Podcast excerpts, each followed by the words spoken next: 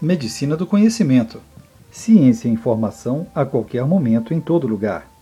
Chegando aí, mais um podcast do anestesiador. Nanoanestesia seria uma nova técnica de anestesia local?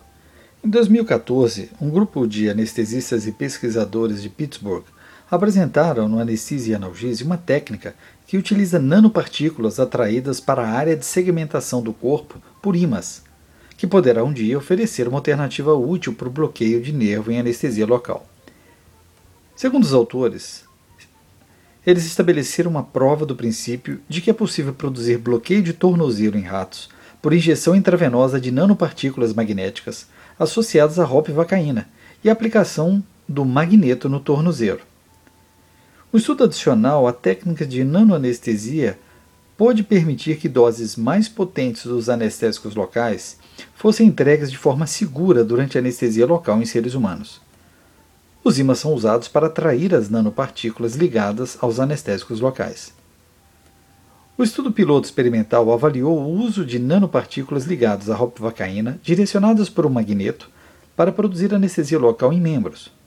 Os pesquisadores produziram complexos de nanopartículas contendo pequenas quantidades de ropivacaína e mineral magnetita, o óxido de ferro. Os complexos de magnetita e ropivacaína foram injetados na veia dos ratos a serem anestesiados. Então, colocando-se um imã em torno do tornozelo da pata direita por 15, 30 ou 60 minutos. O objetivo era usar os ímãs para direcionar as nanopartículas ao tornozelo. Uma vez lá, as partículas iriam liberar o anestésico atingindo os nervos ao redor do local escolhido. A sensibilidade da pata direita foi avaliada comparando a pata esquerda, que não foi afetada. Outros grupos de ratos receberam bloqueio do nervo padrão com ropivacaína injetada diretamente no tornozelo, ou injeção intravenosa da ropivacaína sozinha, não incorporada às nanopartículas. A injeção do complexo magnetita-ropivacaína, seguida da aplicação do ímã, produziu um bloqueio neural significativo no tornozelo direito, semelhante a um bloqueio do nervo padrão. O tornozelo esquerdo não foi afetado.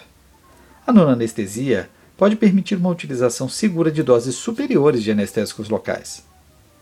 O bloqueio do tornozelo produzido por injeção do complexo foi maior quando o ímã foi aplicado por 30 minutos, provavelmente refletindo o momento da liberação máxima da ropivacaína. Altas concentrações de ropivacaína foram encontradas no tornozelo direito do grupo magnetita ropivacaína, sugerindo então o sequestro da droga localmente pelo ímã.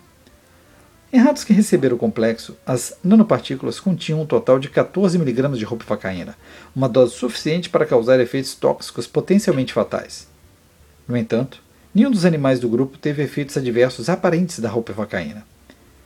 Isto foi similar aos achados em ratos que receberam 1 mg de ropivacaína simples. Assim, a dose segura da ropivacaína combinada com nanopartículas pode ser pelo menos 14 vezes superior em comparação com a ropivacaína endovenosa isolada.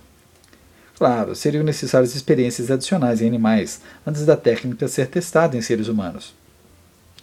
Mas, se for considerada segura, a abordagem dirigida por IMA pode fornecer uma alternativa útil para aplicação de anestésicos locais em diferentes concentrações e doses maiores que as habituais diretamente na área desejada, sem aumentar os efeitos tóxicos. Quer saber mais? Entre no nosso grupo Anestesiador no Telegram ou acesse o SoundCloud Medicina do Conhecimento.